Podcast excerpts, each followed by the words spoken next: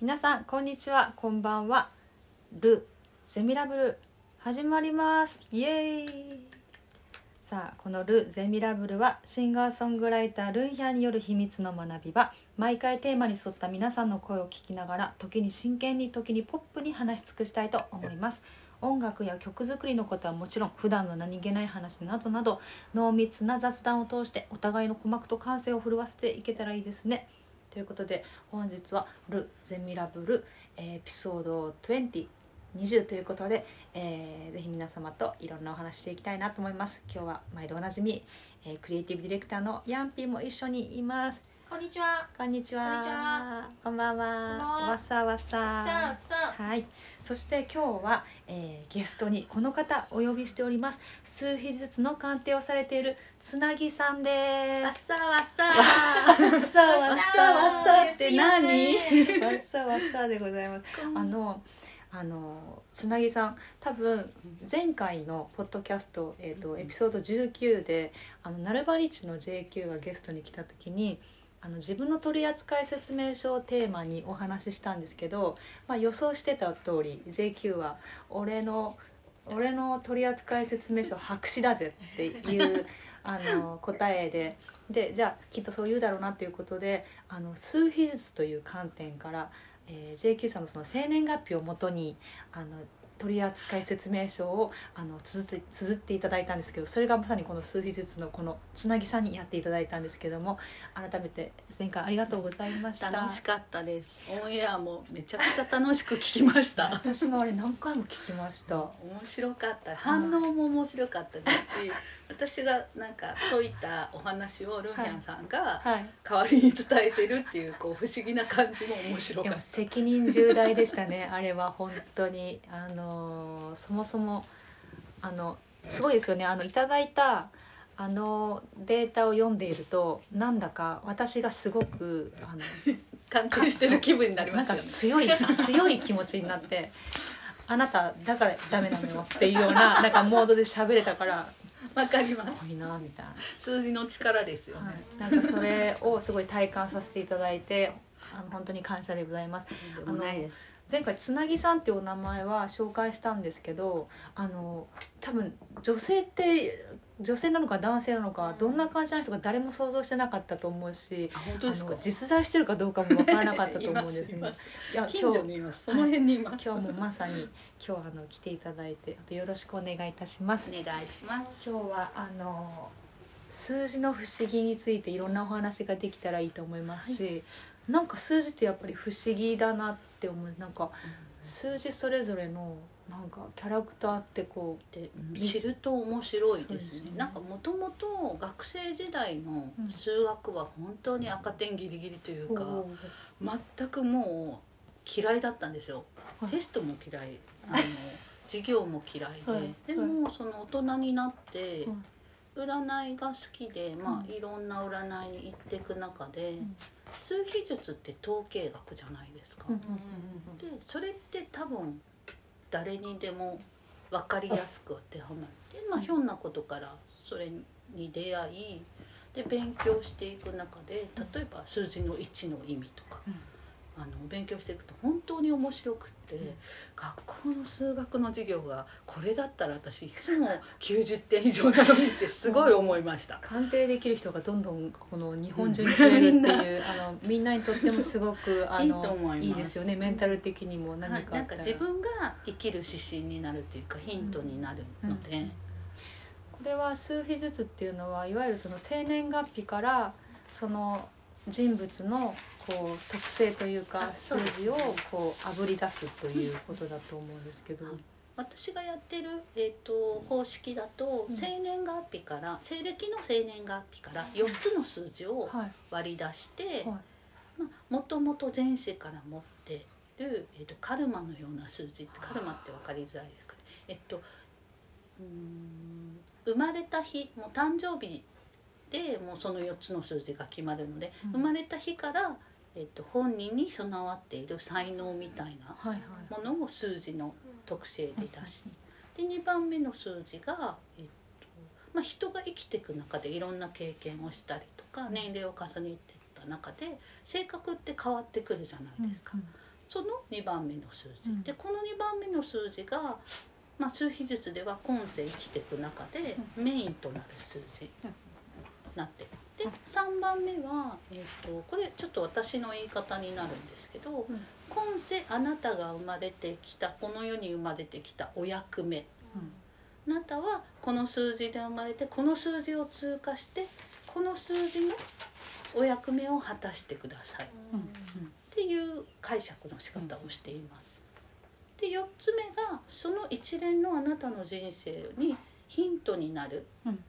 まあ、数字なので、まあ、その数字を持つ人だったりその数字の特徴の、まあ、考え方だったり発想っていううん感じの4つのバランスで鑑定していくっていう感じですね。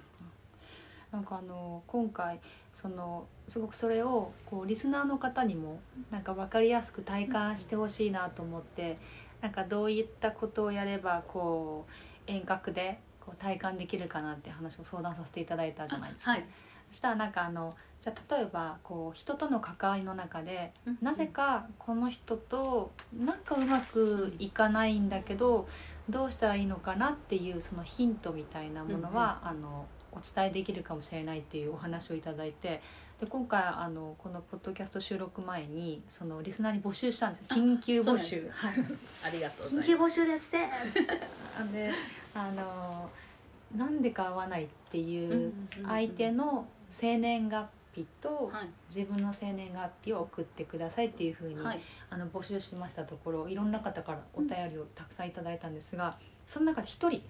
ちょっと、あの選んでその方をにあのつなぎさんなりのなんか数比術的な解釈でぜひちょっとお話ししていただけたらなと思うんですが、はい。早速ちょっと読んでみたいと思います。ルン様つなぎさんこんばんは前回の J さんの回いろいろお話聞けてすごく楽しかったです。つなぎ先生。先生。って呼ばないでください。どうしても合わないあの人と付き合う方法を教えてください。私はシングルで子供を2人育てています。姉であり長女の娘とどうしても合わず悩んでいます。娘なので可愛いですし思いやる努力もしますがここというタイミングもお互いがっつりすれ違うので悪くなった雰囲気の改善もなかなかできないし弟で長男の息子と私は気が合うので余計に気を使ってしまってきっと彼女も気を使っているのでしょうけどなかなかうまくいきません。一緒に暮らす3人の家族のうちのことなのでかなり切実です。アドバイスよろしくお願いいたします。ということで、えーお手紙いただいております。かなり切実な。はい、ありがとうございます。これあのデータをデータというか、はい。あの生年月日をお伝えしたんですがいかがですか？どうでしたか？生年月日いただいて、うん。一旦三人の皆さんの数字を出してみたんですね。お。母さんとお母さんと娘娘さんと息子さん。はい。であの息子さんとの関係はうまくいっているっていうことだったので、うんうんうん。一旦あのお母さんと娘さんの、えっと、これも完全にお会いしたこともないので数字で出てるうん。特徴でお話をすると、うん。まずお母様が、えっと、8という数字をはい基本に持ってるんですね、まあ、一番目の数字ですね。カルマですね。そうですね、はい。生まれた時に持っている、うん。えっと、才能的な数字、でお母さんの、えっと、この8っていう数字が生まれた日を足してるんですけど、うん。えっと、すごく分かりやすく言うと心優しいうん。ファイターさんなんですよ。心が優しい戦士なんですね、はい。ファイタ自分の大事なものとか仲間はー、私が守るっっていうすごくなんかなんだろうなんファイターでも勢いのあるファイターとかいろいろいるんですけど、はい優しいんですよ。はいはいでお世話するのも好きだしみんなで一緒にいることに幸せを感じるっていう数字を持ってるんですね。はいでお母様まああの年齢がある程度いっているからお母様なので、うん。2番目の数字のところをもう今の人生では今は生きていて、うんそこが6っていう数数字なんですね。うん。でこれが、まあ、誕生日の、えー、と西暦を全部並べて基本的には1の位になるまで全部足すのが2番目の数字なんですけど66うん。も優しいんですよ。うん。でニュートラルでうん。人に優劣をつけずに、うん。例えばうんと10人グループの中で6の人1人がいると、その人だけはどんなにチームが分かれても、派閥が分かれても、必ず真ん中にいてうん。全員の話を平等に聞ける人なんですね。なのでもともとのその8っていう自分の好きな人たちを愛情を持って守りたいっていうのとそれをニュートラルっていうふうに考える気持ちがあるのでとにかく優しくて、あのやいろんなことをなんだろう愛情深すぎてやりすぎちゃったり、うん。思いすぎちゃったりなんか私がやらなきゃって抱え込んじゃったりする性質、うん献まあそうですね、うんよ良くも悪くもっていう感じなんですけど、行き過ぎちゃうとやっぱりそれが合わない数字の人にとってはちょっとこう、うん。もうちょっと距離が欲しいってなるし、うん。あのそれをウェルカムな人にはお互いすごくあの気持ちのいいバランスになるんですけどあの全ての数字にそのいい悪いがあるいい悪い箇所があるので、うん。それが悪いという話ではないです。うん。であのあえてここを今話したのが娘さんの数字のところで、えっと、関連してくるのでこういうところをピックアップしたんですけどはい。娘さんが、えっと、1番目の数字がまだ、えっと、多分お若いので1番目の数字だけで話して大丈夫だと思うんですけど、はい。22っていうおおはいはいはいはいはい。あの「おー」って言ったルイナさんも持ってるはい。22で、ですよと、数秘術の世界では22ってマスターナンバーって言ってちょっと特別なナンバーなんですね。なのでちょっと特別イコールその方もちょっと特別なんです。よ ちょっと変わってるっていう言い方をしあえてします。で22の人って、えっと、カリスマ性があるんですよ。でいろんなことを自分で考えたりいろいろこうやってコツコツやっていく人なんですけど多分普通の数字の人からは、うん、想像できないスケールでうん。物事を考えていたりとか、例えばこの方が、うん、例えば10代だったとして10代って多分自分の身の回りのこととか、学校の単位でしか物事って考えないじゃないですか。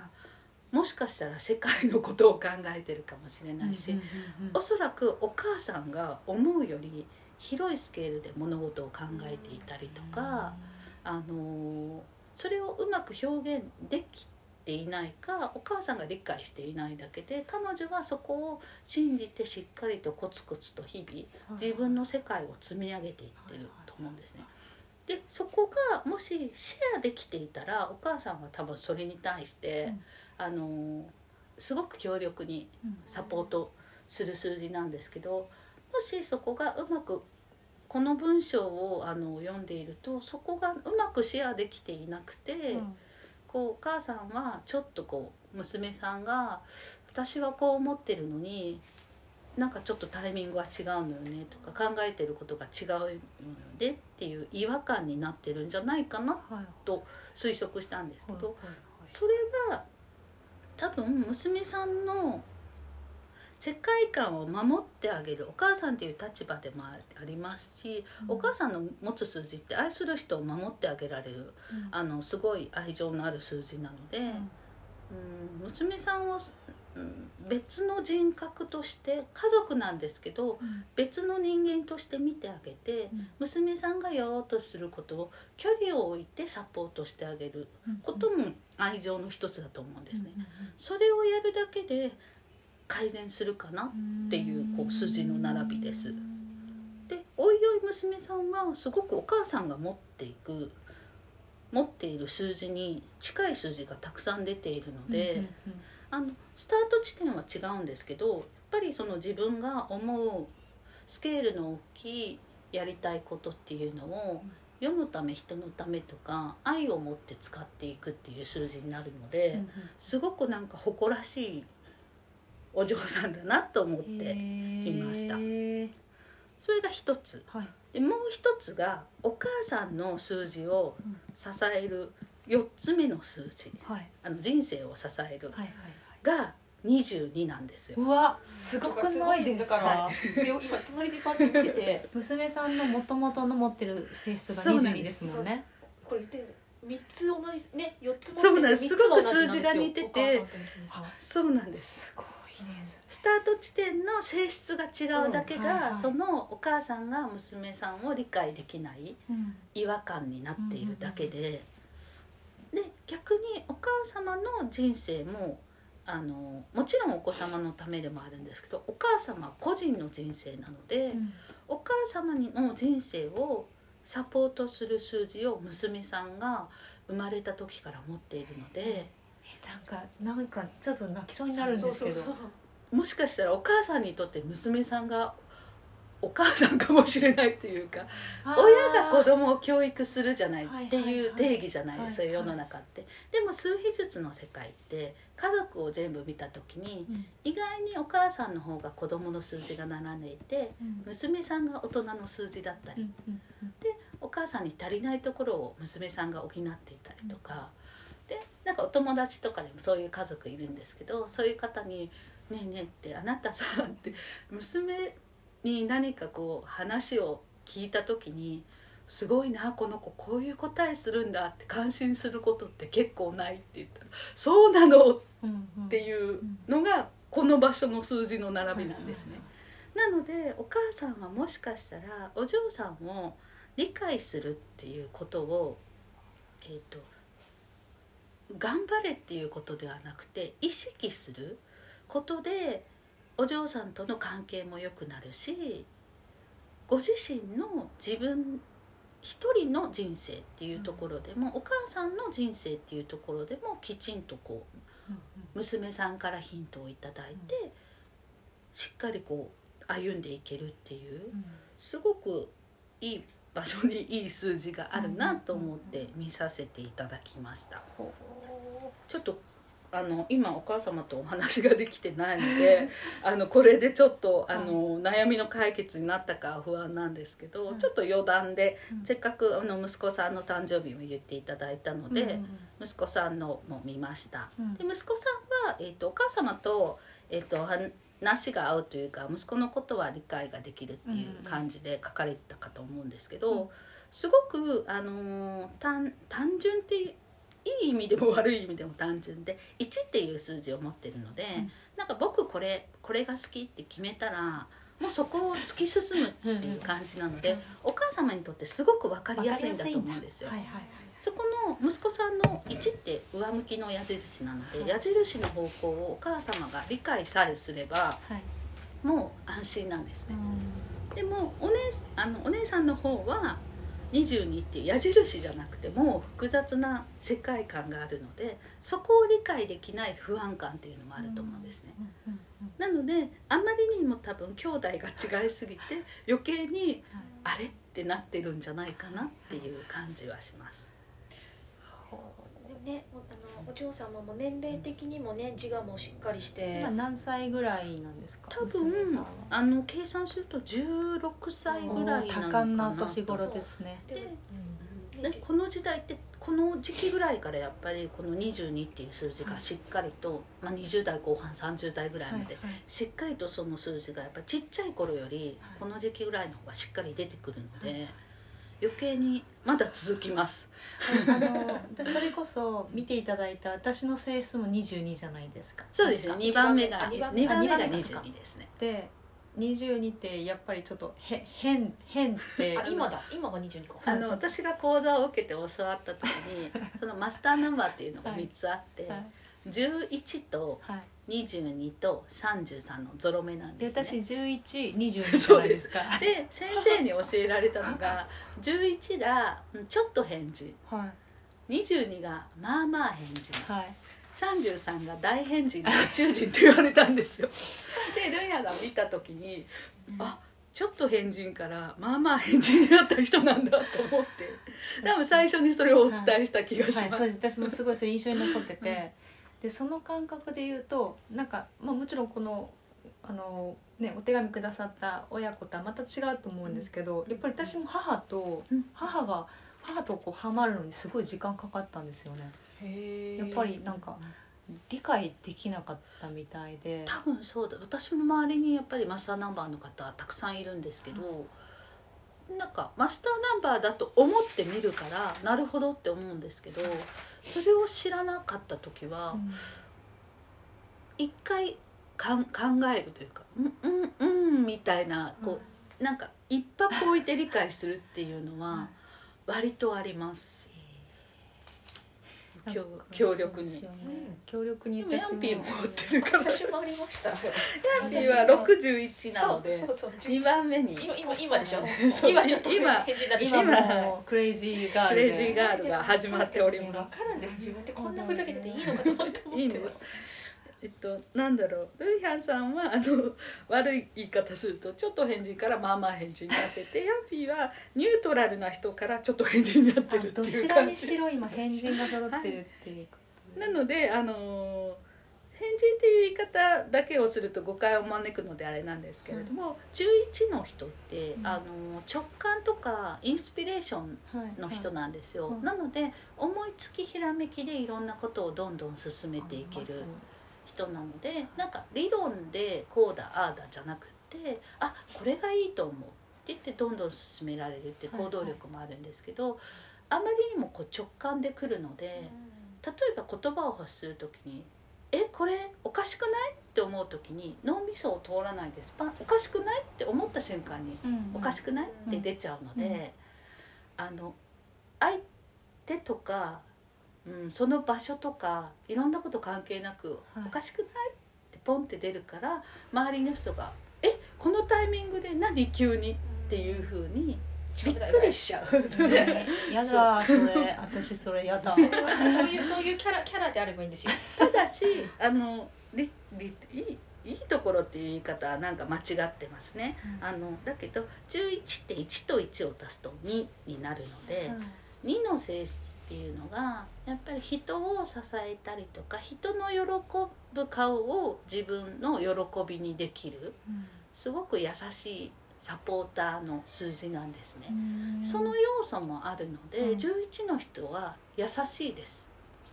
優しいんですって。私本当優しいんだわ。いや本当11同士で言ってる。優しすぎてどうしようって。ラブミーテンダーですよ本当にそうなんだからあの直感力とかあってスパンって物事を言ったりするんですけど根っこはすごく優しいので、はい。はいはいそれはもうねあのあの否定しませんね。だそうです。ありがたくねいただきましょうその言葉は皆さんだそうです。でももうなんか再三度外視みたいなところいつもあります。いやいやいや私私ですいやいやいやいやいやでヤもこのーピーももともと6があるニュートラルおな母さんと一緒でそうですね。あそうですよね。ニュートラルな上に11なのでやっぱりその要素は。あでもでも11の要素があるから、ある程度の11の人の理解もできるってことはい。あの変わったチームをニュートラルに受け入れられるっていう。うちうちのチームやばくないですか？わかんない。誰変な子ばっかり。り変なあ子ばっかそうなんですか、はい。でもこのそうだ。そもそもこのリスナーのだからお母様うん。は、だからあれですよね。私もやっぱり年を重ねててやっと今うん。お母さんが私に相談することとかお互い交換できてることがいっぱいあるんですよ。うん。でも当時はあの理解してもらえないことがストレスででなおかつ反抗期だったんであの本当に多分私お母さんすごい陰で泣いたこと何回もあると思うしぶつかりました。ぶつかったしあの静かに一人でキッチンで泣いてるのを遠くから見たこともあるし なんか多分理解できなかったんですよね。でも多分ご本人はどこがうんなんか変わってるっていう言い方は分かりやすいからしてるだけで、うん。誤解がうん生まれないでほしいなとは思うんですけど、どこが変わってるのかっていうことはご本人は多分分かわからないですってないじゃないですか。それがあのノーマルなので、でお母様の、まあ、数字にもうん。多少よるとは思うんですけどあのやっぱりそこはなんだろう別親子であれどもこの相談者の方もそうですけど、親子であれども別の人間なのでうんそうですね、はい。本当に本当そう。本当そうだと思います。本当そうです本当そう。すごく共感を本当にうんだから私はなんか今回このお話見てこうやって今つなぎさんの話を聞いて思うのはこうお母様はすごい愛の深い方だから愛を持ってその自分とは違う世界に住んでるその世界を想像するっていうことだけでもだいぶ違うかもしれない。そうですね。愛情の多分方向を変えればいいだけなんだと思うんですよ、その目の前に見える人に愛情を注ぐんじゃなくて人の背景も一緒にそのルミハさん言ったみたいに想像して愛してあげるっていうことをするだけで全然変わると思います、そしてすごく強力なサポーターなので私がお母さんに出会いたいぐらいです、こんな数字でのも幸せですよね、うんお子さんたちが、ね。お子さん。たち幸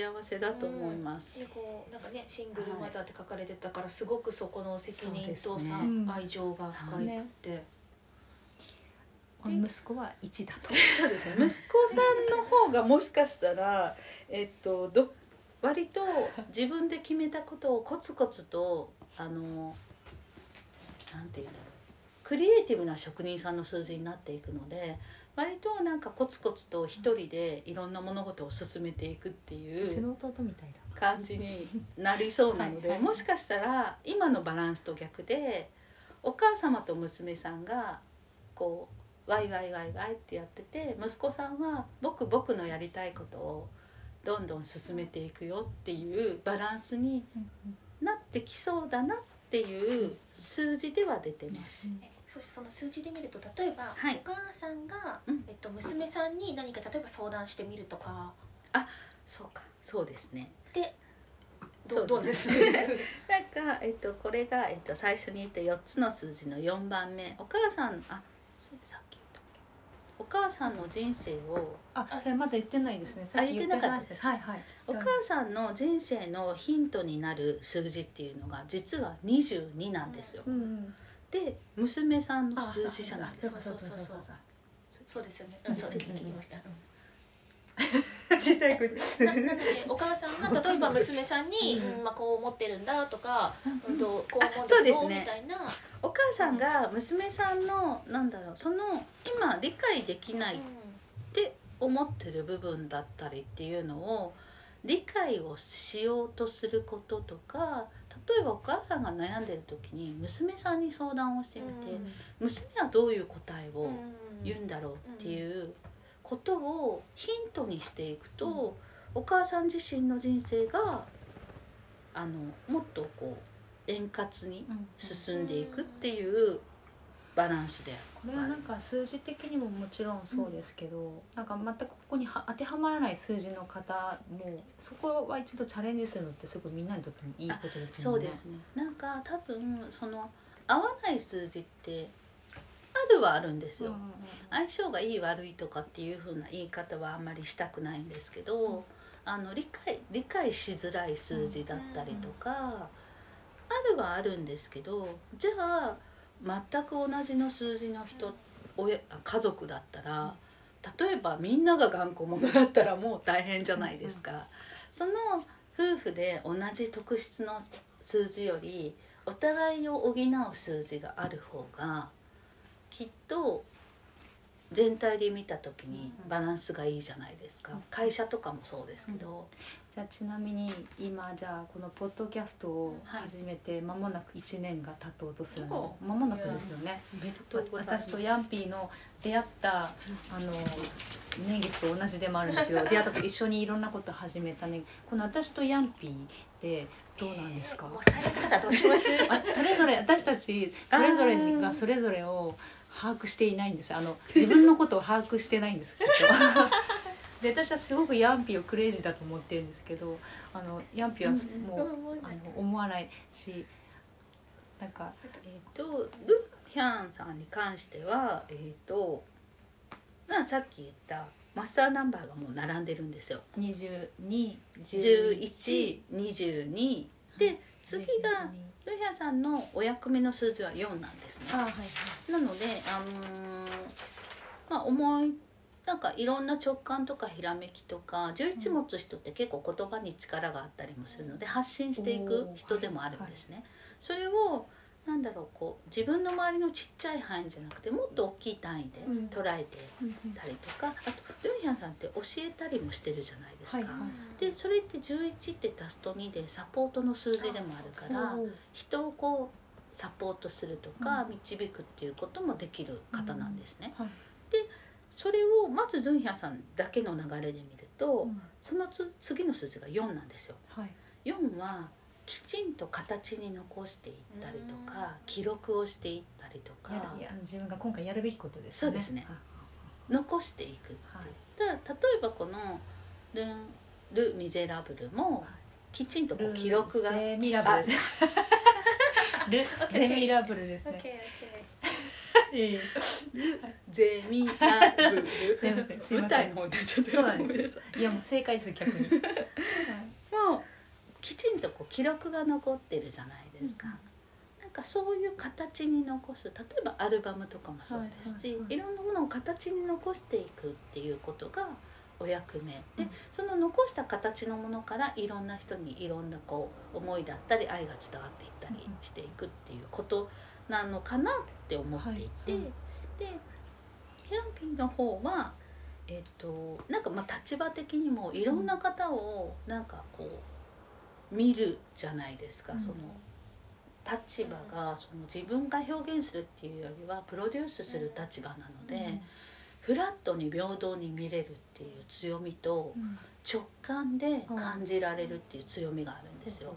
で自分のことをあの変じゃないと思ってるけどルンヒャンさんが変だと思ってるっていうのは多分フラットに見れて直感が働ける人って、なかなか少ないじゃないですか。なのでね例えばすごいもう公務員みたいな人もうガチガチの真面目な人とかガリ勉の人が目の前に来てもマスターナンバーだらけのうんすごい変わった人が来ても多分同じなんだと思うんですよ。なんか「あそうなんだ」って言って同じように話を聞いちゃえるぐらいのなんか感じだからちょっとこうクレイジーに見えちゃう、うん。あの人って誰でも同じ対応できるねっていうことも、うん。まあ、ある種クレイジーじゃないですか。うん。ななんか人ってやっぱりあれとかってこう相手によってこうちょっと多少変わったりとか同じように対応するって結構難しかったりするので、なんかそれができるのであのールンヒャンさんが例えば急にどんなことを言い出したりとか、やりたいって言ってなんか規格外のものをボンって持ってきてもヤンピーは「そうなんだどうしよっか」って常温で多分いけら受けられる。ーいやだから私ルンヒャンさんを変だと思わない でなんか数字で言うなんか ねトリッキーな一切思わないし言われてきたけど「うんえそうなの?」っていう会話がありましたもんね。ヤンピーがねなんかこういう人なのにすごい組織の中にいることはいつも不思議というかなんかうなんかフリーランスの感覚を持った組織人なんですよ。どっちでもできるんです。よ、ね。多分。組織にいてもそうなんですよ。多分ニュートラル。どこにも属さないのでそういうことか。いやもう組織の駒として。バランサーなんですよ。やっぱり6の人って。ちゃんと空気を読めるので。リスナーのお母さんも一緒だ。そうですね。なのでその異物に対してどこかバランスを取らなきゃっていうのが働いたりもするのででもご自身もその11っていう特別な数字を持っているからどっちも理解できるっていうか、なのでルンヒャンさんが楽だと思います。確かに。はい、もうヤンピーと出会ってずっと楽です。そうです なんかこうとあってもなんかちょっと面白いこと思いついたけどちょっとなんか難しいとか変変かもしれないと思っても一回言ってみようって言いやすいじゃないですか、はいはい、大体実現に向けて一緒に進めてくれますね。そういうふうに多分あのふわっとこう包み込んでくれるっていうか。確かにこのポッドキャストで記録を残していくっていうところは結構ヤンピーの助け合って成立してるところすごくあるんですよね。今後ともよろしくお願いします。おっすおっすおっすよかった。おっす。変なこと言わなくてよかった。いやいやいやいやこれはあれですよね。この今日は一人だけこう選んで、あの鑑定していただいたんですけど。これ実はいろんな人が鑑定していただける可能性があるんですよね。はいすごこれこれまさにあの今日が配信金曜日なので、はいえっと明日ちょうど明日すごくいいです5月15日の土曜日そうですね。ただちょっと、まあ、こういうご時世もあるので、はいはい。あのご無理なさらないでという感じなんですけど、はい。はい。あのお知り合いの渋谷のタイ料理屋さんで、はい。えっ、と5時から8時までうんうんうんうんおります。詳しくは、はい。えっ、とどうしよう。インスタグラムとかで上げてるので、つなぎさんつなぎ。つなぎはい7481私のナンバーなんですけど、えー7481最後1なんです。か一です。7481同じだ一緒ですね、へー一の人を味方に。7481はい、そちらとかあとノートとかでもいろいろこの数字の特徴だったりあのさっきパーって話したので分かりづらかったと思うんですけど、はい。計算の出し方だったり、まあ、興味ある方は鑑定のこととかも書いてるので、はいはいぜひぜひ見てくださいこ。れ明日なんか気になるなっつって鑑定してほしいなっていう方はめちゃくちゃ鑑定料も安いですよね安いんですかね？3300円でで DM かメールかであそうです連ね。絡したいんですよねはい、わかりましい一回のなんか何分ぐらいなんですか？だいたい30分くらいうんって書いてるんですけど、なんたか30分あんまり厳密に決めていないというじゃあか。67人ぐらいそうですね。いや争奪戦じゃないですか、い。やそんなことないと思う。なんか実際こうやってあの対面であのお知り合いの方とかをたくさん今まで見てきたので、あの対面で公開でやることが今までなかったので、うん。あの興味あったらあのタイ料理でも食べながら見てくださいみたいな。美味しいん美味しいですよね。私でも皆さん行ったことあるんですよね。はいセルリアンホテルのね近はいくにそうなんですよ。私もあの来なくても私食べてるから大丈夫ですぐらいの感じで。えつむぎさんこれ今回は多分、ん。あそこ東京だから、まあ、東京の限定うんにうんうん。なるじゃないですか、はね地方の方々ですねもね。えっと今結構オンラインとかでも、あのできるとまあすごい究極を言うと多分電話でもできちゃうじゃないですか、なのであのご相談くだされば Zoom とか LINE 電話でもいいですしあの全然な何でも 何でも。じゃあそれ嬉しいですね、はい。うん。ただあの普段ふ普通のお仕事っていうかあの日中日中働いてるのはい。で時間だけはあのご相談させていただくっていう感じではあるんですがあのインフォはい。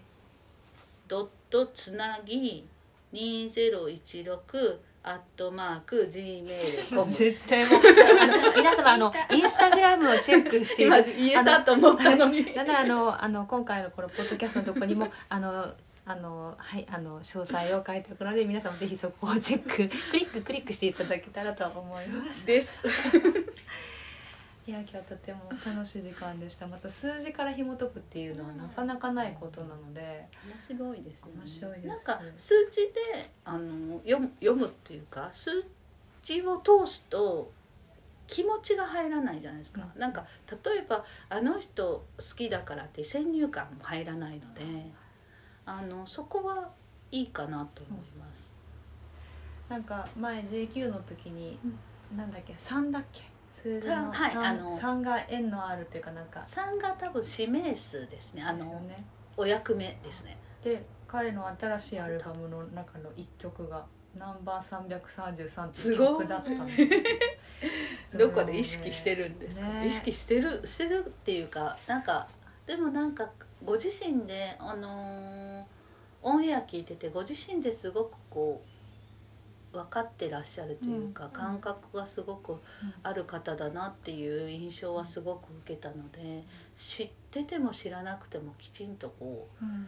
そういうキャッチをされてるんだろうなっていうのはすごく感じました。そういうのはなんかすごく大事だなと思うんですねやっぱり。なんか。なんか知ってるのと知らないのでは知ってる方がちょっといいなっていう、ヤンなんかピーがよく私に言います。知らないは罪です。知ると楽になるじゃないですか。ね。なんかねこううまくいかない時に、ああこういう感じですだから一つだけちょっとなんか私は占いっていうふうに言わないんですけど自分のこの鑑定のことを、占いって結構やっぱり依存しちゃったりとか、こうしなきゃいけないって他人判断になっちゃうんですけどなんかとなんか例えば私この数字だからこういうとこ気をつけなきゃとかなんかあの人こういう数字だからこういうふうになんか工夫してみようとかちょっとしたヒントにして、なんか生きていっていただけると少し楽になったりとか、うん。っていう軽いあの鑑定料がどうとかってお話さっきしてたんですけど、なんか軽い気持ちでなんかちょっと相談みたいな感じの感覚で受けられるのがあの特にまあで占い全般に関して言えるんですけどいいんじゃないかなっていうふうには思ってます。私はもうおかげさまであの私の考えてることは大きい大きいキャパで考えてるんだからねっていうふうに逆にあの開き直って喋れるようになりました。そうおかげさまで楽になりますよねはい。あ、よかったです。私はそんな、えー、水術の鑑定をされているつなぎさんゲストに来てくださいました。皆さんいかがでしたでしょうか？えっとぜひチェックインスタグラムをぜひチェックしてください。今日は本当にありがとうございました。ありがとうございました。楽しかったです。ありがとうごそざいますれでは皆さんごきげんよう。バイバイ。ごきげんよう。